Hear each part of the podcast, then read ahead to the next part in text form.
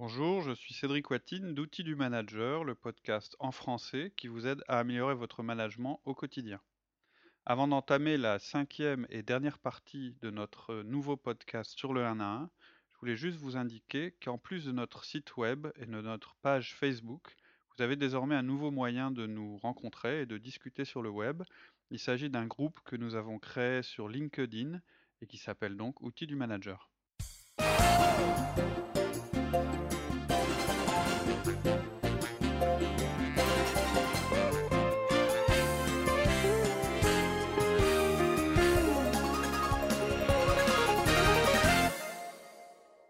Bonjour Cédric. Bonjour Laurie.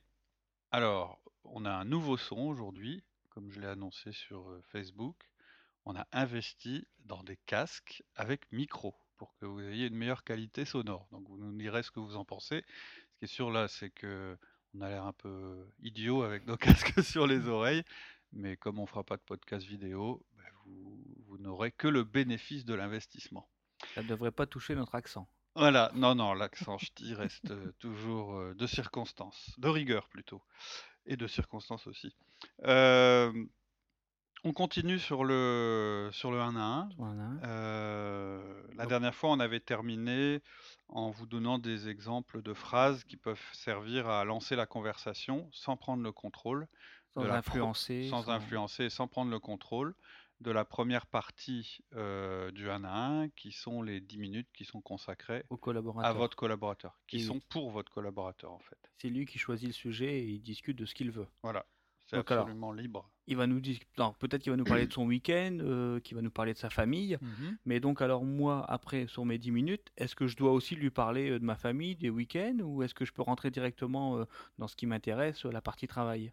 Ah, en fait, l'objectif global du 1 à 1, c'est de construire, de consolider, d'alimenter la relation avec votre collaborateur.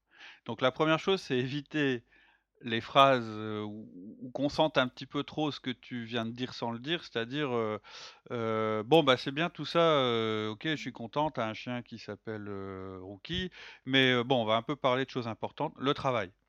Si vous commencez comme ça, en fait, euh, vous allez, euh, vous allez ruiner la relation, en fait. Donc, plutôt, ce que vous pouvez dire, c'est OK, merci. Est-ce que tu as d'autres choses pour le relancer, pour être sûr qu'il a donné tous ses sujets, ce qu'il a envie de, envie de dire? Et une fois qu'il vous a répondu que non, il, était au bout, vous pouvez lui dire bon, bah, à mon tour, alors, alors j'ai quelques questions pour toi. Et votre liste peut être à propos du boulot. C'est vous qui contrôlez cette partie-là. Mais vous verrez que assez souvent, eux-mêmes vont se mettre à parler du travail dans la partie qui les concerne, hein, bien sûr. Là-dessus, on est, on est bien d'accord. C'est pas un ordre du jour secret. C'est-à-dire que vous dites pas à votre collaborateur, on va parler de tout et de rien, mais l'ordre du jour secret, c'est le travail. C'est-à-dire, euh, faut pas qu'il ait l'impression que vous vous empêchiez de travailler, de, de parler du travail pour construire la relation. Vous êtes quand même dans le cadre, euh, dans le cadre professionnel. C'est normal que vous parliez du travail. Faut pas qu'il ait l'impression qu'il n'a pas le droit d'en parler non plus. Faut pas que vous arriviez à l'effet inverse. Ensuite, vous, est-ce que vous voulez parler de votre vie perso ou pas? C'est vraiment votre problème.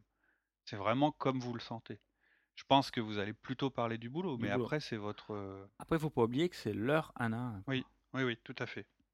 Et régulièrement, c'est à un, mais vous pouvez quand même rappeler régulièrement euh, au collaborateur à quoi ça sert. Vous pouvez lui dire, c'est une, réuni- une réunion pour apprendre à mieux travailler ensemble, où on peut s'informer mutuellement sur n'importe quel sujet, se poser des questions pour, euh, pour mieux comprendre.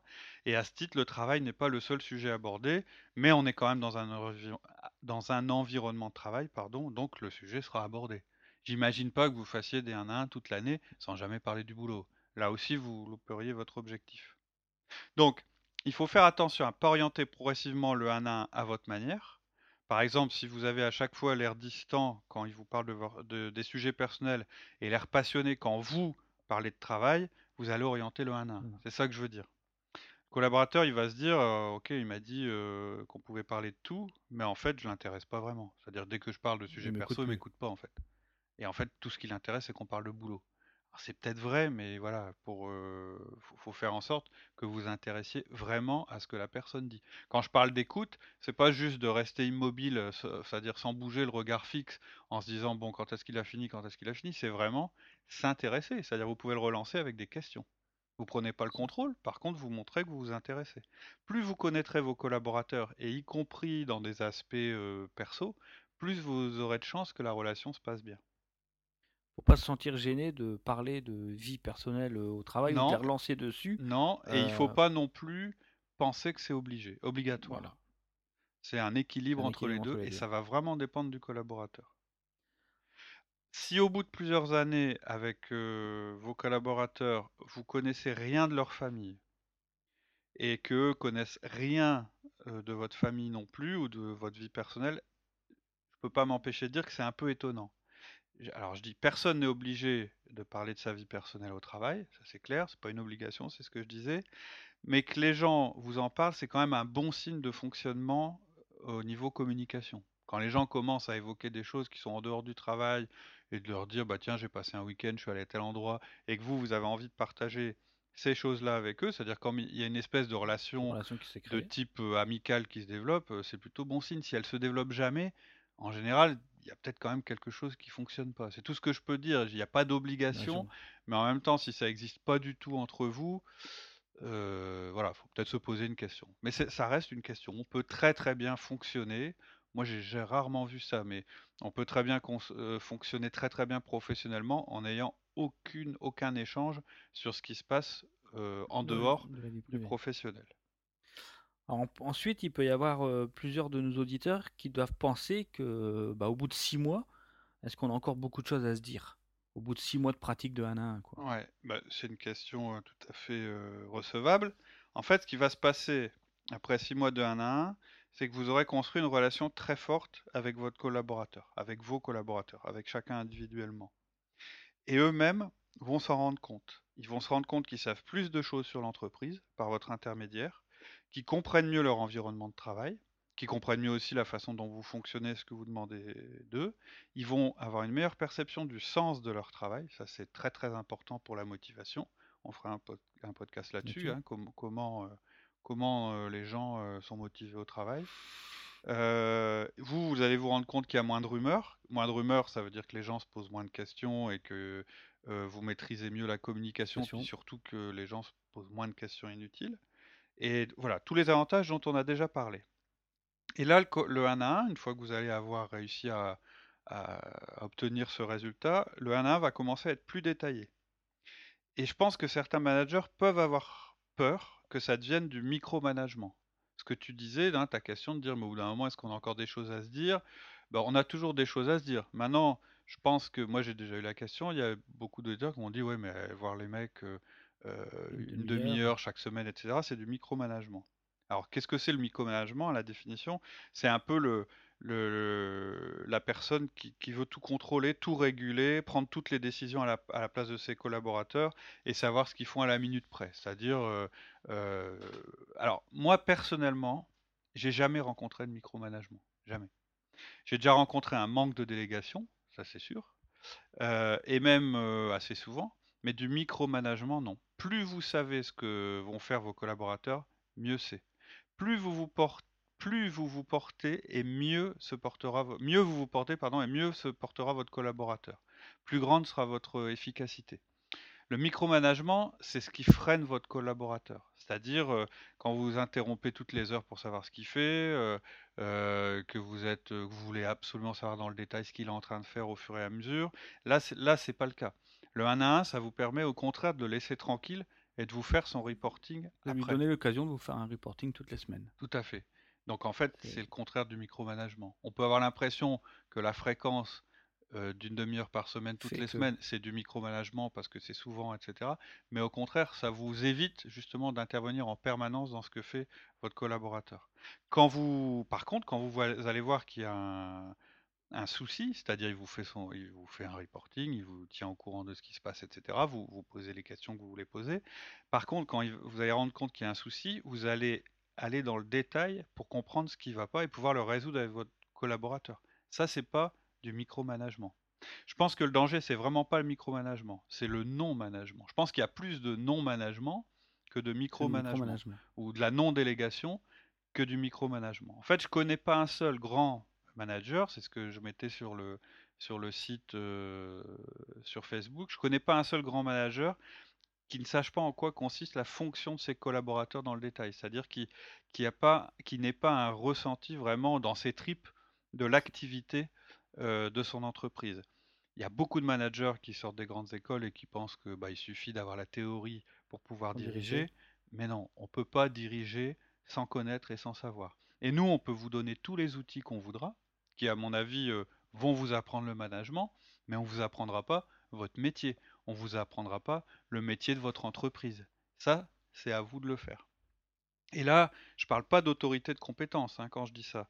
Je dis pas que vous devez être le meilleur, meilleur vendeur que vos vendeurs, euh, ou meilleur comptable que vos comptables, ou euh, meilleur technicien que vos techniciens. Ça, ce serait de l'autorité de compétence. Par contre, vous devez savoir exactement en quoi consiste leur métier et dans quel environnement ils évoluent.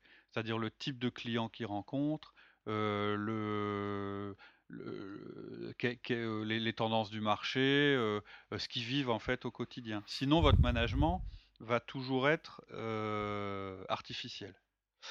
Le micromanagement, en fait, pour résumer, c'est accepter une seule méthode pour obtenir un résultat, par exemple, intervenir en permanence pour modifier la façon de faire de, vos collaborateurs, même quand ils font bien en disant non, non, mais moi je l'aurais fait de telle manière, et quand ils ont un résultat, vous attribuez leur mérite. Ça, c'est ah du micromanagement. Alors, j'entends souvent des personnes qui trouvent que leur boss fait du micromanagement, du style, bah, il me demande un reporting toutes les semaines, ou bien il me demande un budget, puis une fois que tout est fait, il me demande de retravailler certains points, de modifier des choses. Ou bien euh, il me fait organiser une réception, et puis après il me dit qu'il faut changer des choses. Dans tout ce que j'ai, j'ai bossé dessus comme un malade, et puis après il arrive, il regarde, il regarde le résultat et il change tout. C'est pas du micromanagement, ça. c'est juste un manager qui fait son boulot. Après, euh, si vous, si, enfin, on confond souvent en fait la délégation, c'est-à-dire euh, euh, effectivement demander à quelqu'un de faire quelque chose à sa place, et le non-contrôle.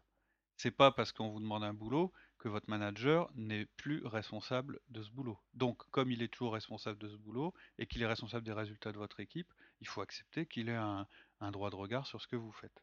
En général, quand on j'entends micromanagement, c'est soit un manque de délégation ou soit une délégation mal, faite. D'accord. Bon, j'ai un peu, euh, un peu divergé par rapport au sujet. Donc, pour, pour, revenir à ta question, en fait, au bout de six mois, oui, vous aurez encore beaucoup de choses à vous dire et de plus en plus. Et, et c'est un bon signe. Ça veut dire que vous fonctionnerez de mieux en mieux. Par contre, vous vous rendrez compte qu'en fait, votre relation va être de plus en plus euh, euh, vous aurez, vous aurez moins de choses euh, en divergence, en fait. De plus en plus, il vous dira trois mots, vous aurez compris ce qu'il veut dire et vice-versa. Et, ça, c'est agréable. Ça, c'est agréable. Et donc, j'insiste sur le fait qu'en fait, le 1 1, ça évite le micromanagement. D'accord. Ça évite l'interruption pendant la semaine, en dehors de cet entretien qui est après, réservé à la relation. Il se peut que les 1 1 ne durent pas une, 30 euh, minutes. Il y a certaines semaines, euh, si tous les sujets ont été abordés et tout, ça, on peut finir avant. Oui. Ça, c'est important aussi. Oui, ça arrive. jamais moi. Enfin, avec mes collaborateurs, c'est jamais moi, J'en ai déjà eu, ça. Et toi, je sais que ça, arrive. Ensuite, il y a la troisième partie, celle qu'on aborde, euh, je vais dire, de temps en temps. En fait, la dernière partie, euh, on avait commencé à en parler. Vous allez euh, l'aborder une fois sur 5 ou, sur 10. Comment? La partie de l'avenir. Sur l'avenir, ouais. C'est la partie sur l'avenir. En fait, c'est celle au cours de laquelle on peut prendre un petit peu de recul. Par exemple, vous pouvez demander pour introduire cette euh, dernière partie à votre collaborateur, bah tiens, on n'en a jamais parlé, mais dans deux ans, tu te vois où? Alors ça, c'est une question euh, que beaucoup, de managers hésitent à poser. C'est-à-dire, ils ont peur d'ouvrir la boîte de Pandore. Mais en fait, c'est pas parce que vous leur posez la question que tout d'un coup, ils vont eux se la poser. Je peux vous dire que la plupart se posent la question eux-mêmes. C'est-à-dire, ils, se disent peut-être, bah, j'en sais rien, mais ils se posent forcément la, question. Ou quelqu'un d'autre leur aura posé. Donc leur poser, c'est pas euh, c'est pas dangereux, c'est plutôt positif. C'est-à-dire que je pense que vous préférez savoir que votre proche collaborateur a décidé dans deux ans d'aller élever des moutons que de vous en rendre compte dans deux ans quand il vous le dira euh, la veille de partir. Donc ça, voilà, ça peut être le genre de questions que vous pouvez poser à ce moment-là. D'accord. C'est aussi là où on peut parler euh, du coaching? Oui, le coaching, c'est un des quatre éléments fondamentaux de la méthode. Hein, euh, la méthode, c'est les quatre éléments importants, c'est le 1 à 1, le feedback, la délégation et le coaching. Donc, Le coaching, c'est quand votre collaborateur améliore ses compétences sous votre supervision.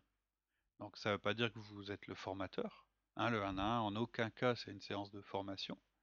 Mais vous avez repéré tous les deux un point d'amélioration nécessaire, et puis vous supervisez les progrès de votre collaborateur. Par exemple, vous avez un collaborateur qui a du mal à s'organiser, qui est toujours en retard sur ses délais, et vous avez remarqué qu'en fait, euh, en discutant avec lui, un des moyens pour euh, s'améliorer, ça peut être de mieux maîtriser son agenda. Donc ensemble, vous vous êtes euh, pris un rendez-vous spécial pour ça.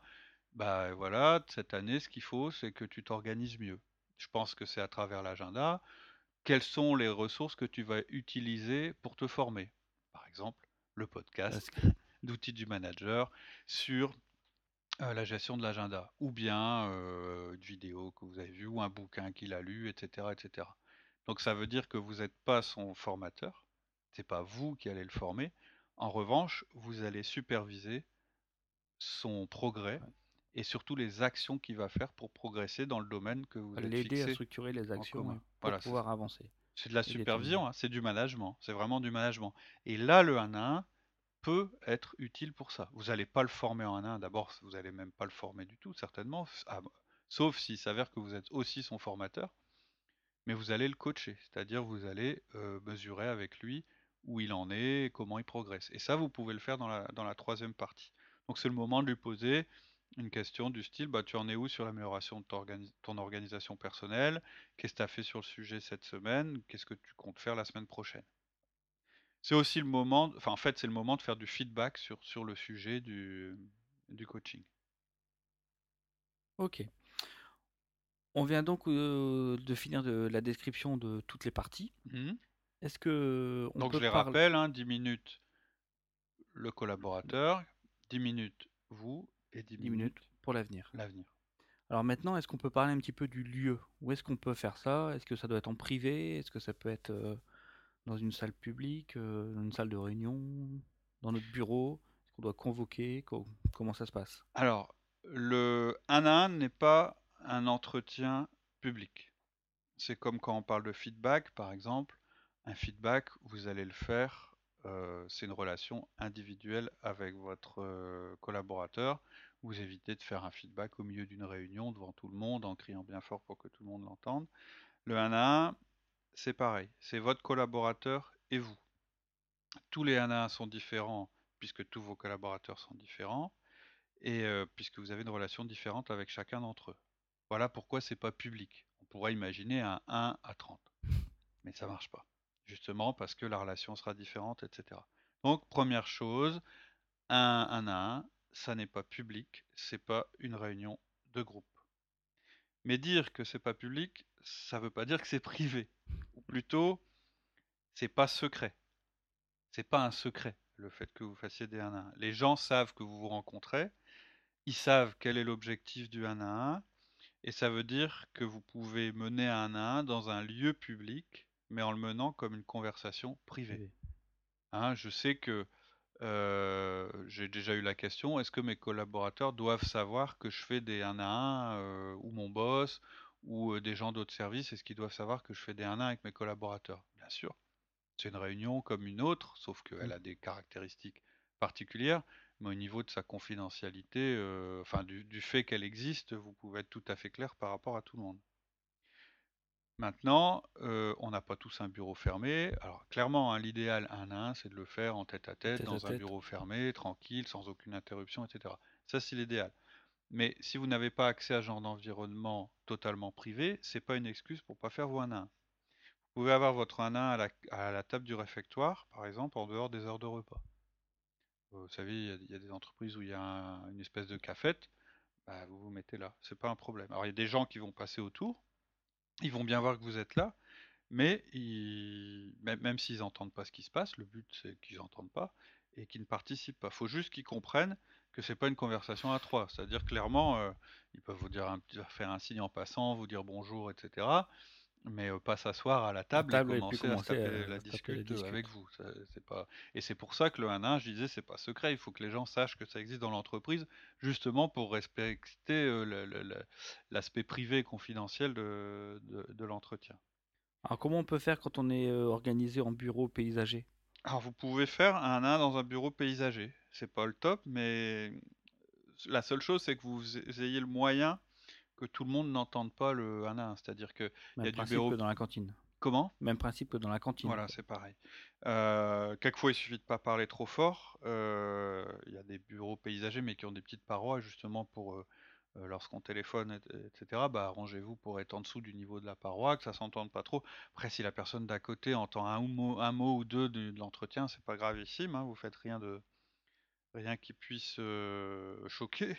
mais en général, il y aura aussi un bruit ambiant. Si vous êtes dans un centre d'appel, par exemple, avec des gens avec des écouteurs et un micro en train d'appeler toute la journée, vous pouvez faire votre 1 à 1 sur le même mmh. centre. les gens vont pas l'entendre. Si c'est pas possible, parce qu'on peut imaginer que vous soyez, par exemple, dans le cadre d'un bureau où vous êtes à 4. Là, c'est plus compliqué. C'est-à-dire que si vous avez et que tous les autres sont des gens qui font du code sur informatique toute la journée et qu'il n'y a aucun bruit, euh, là, évidemment, ce ne sera pas privé du tout. Et donc, euh, rester dans, ce bureau-là, c'est pas terrible. Vous pouvez absolument euh, aller le faire dans une salle de réunion s'il y en a une. vous pouvez aller à la machine à café, dans la cafétéria, comme je disais. On peut imaginer que vous le fassiez en marchant dans un couloir, dans un hall, dans une salle d'attente vide, entre deux rayons moi j'ai le cas où bah, ça se fait entre deux rayons de magasinage parce que bah, il n'y a pas de bureau et puis que c'est comme ça. Il n'y a pas d'idéal absolu.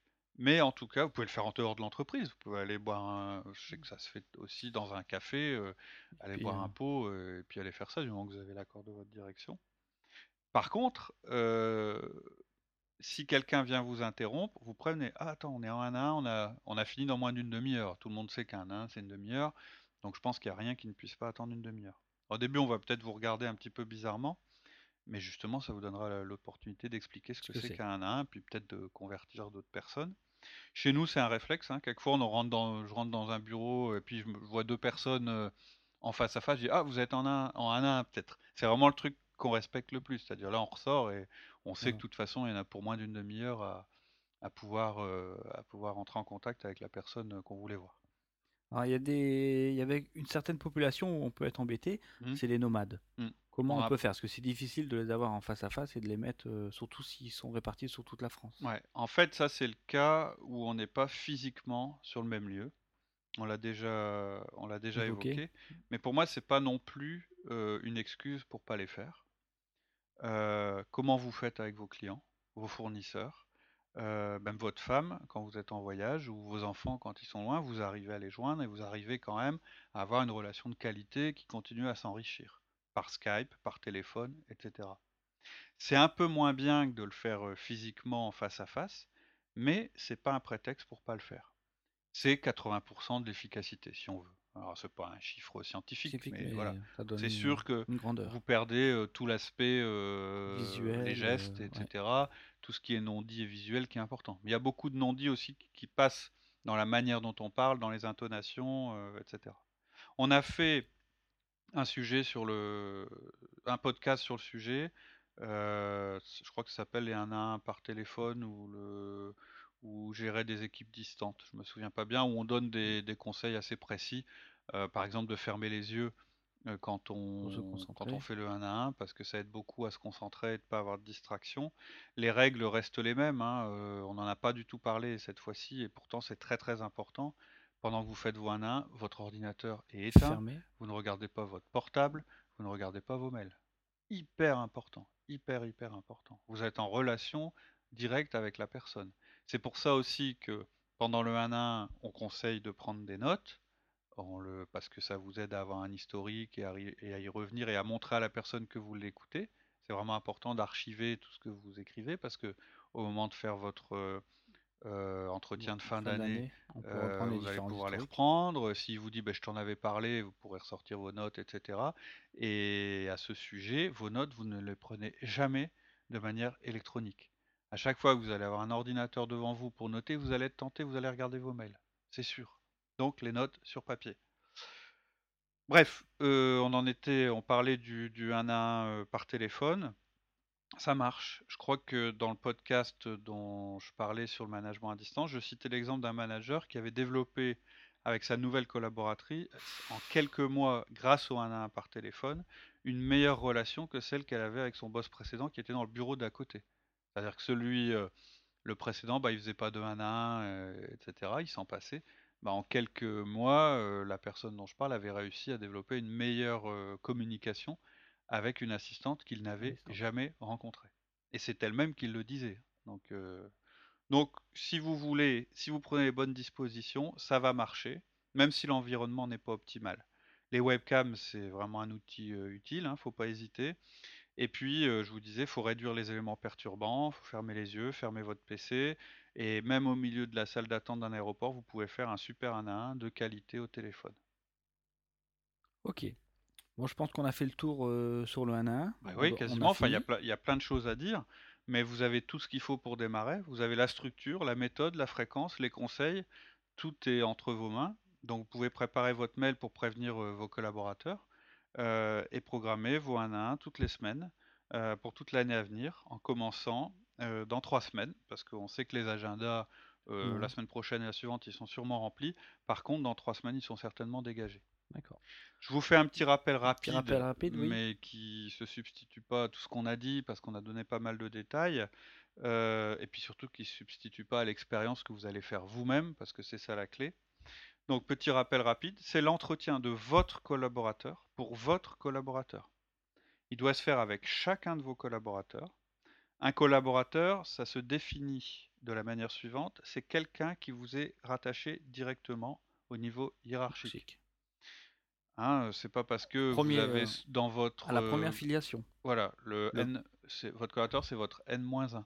Vous pouvez être responsable de 15 personnes, mais avec les niveaux hiérarchiques, vos collaborateurs, c'est peut-être que 3 ou 5 personnes qui elles-mêmes sont responsables d'autres personnes. Vous faites le 1 à 1 qu'avec vos managers, ceux qui vous sont rattachés. Vos chefs d'équipe, vos leaders, vos, vos responsables. Vos... Tout à fait. Si c'est pas clair pour vous, n'hésitez pas à poser des questions là-dessus. Ensuite, vous les programmez pour toute l'année à l'avance. Je pense qu'on a assez insisté pour, euh, pour que ce soit le cas, pour vous expliquer. Ça dure une demi-heure. 10 minutes pour votre collaborateur, 10 minutes pour vous, 10 minutes pour évoquer l'avenir, mais chacune des parties est prioritaire sur la suivante. Dans les faits, vous n'évoquerez que rarement la dernière partie, celle de l'avenir, pas à chaque fois. Un à un ne se supprime pas, il se décale. Un à un peut se faire au téléphone. Un à un est privé, mais peut se faire dans un lieu public. Ça, c'est le plus important.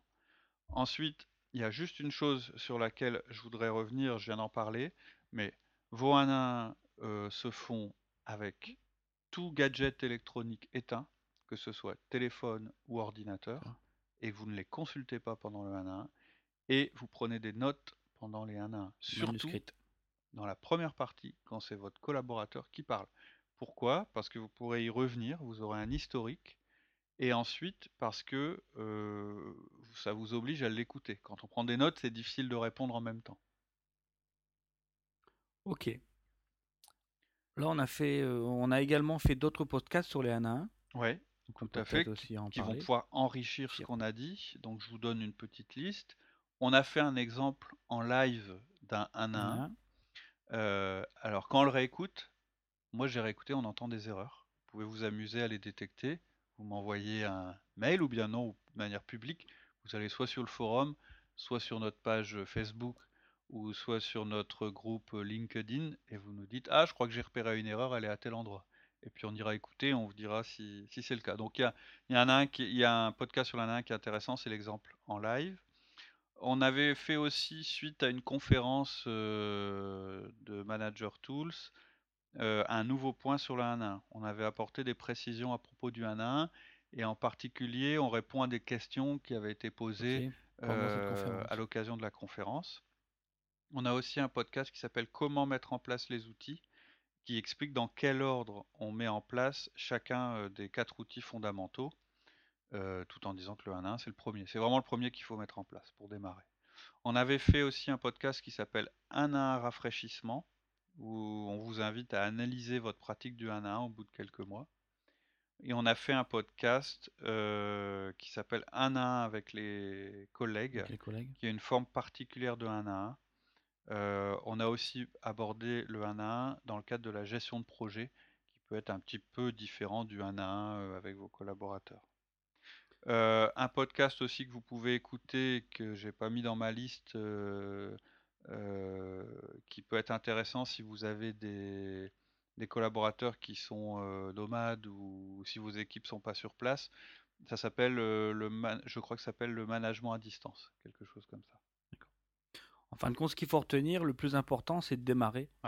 Même si on n'est pas parfait, de toute façon, on ne mmh. sera pas parfait et mmh. on, on devient forgeron en, en forgeant. Mhm. Et donc, le, tout, c'est de, c'est d'essayer.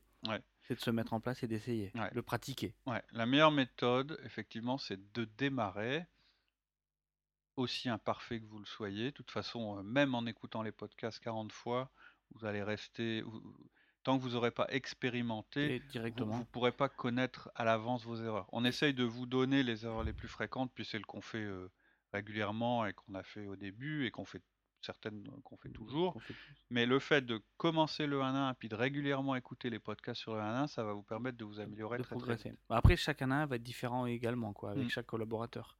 et chaque collaborateur va nourrir également le 1 1. Vous n'êtes pas tout seul à faire le 1 1. Non, non, non, Donc ça va, ça va se nourrir, quoi, obligatoirement. Le tout, c'est vraiment de démarrer. Quoi. Mm. Et, puis de, et puis de vous remettre à jour régulièrement. Voilà.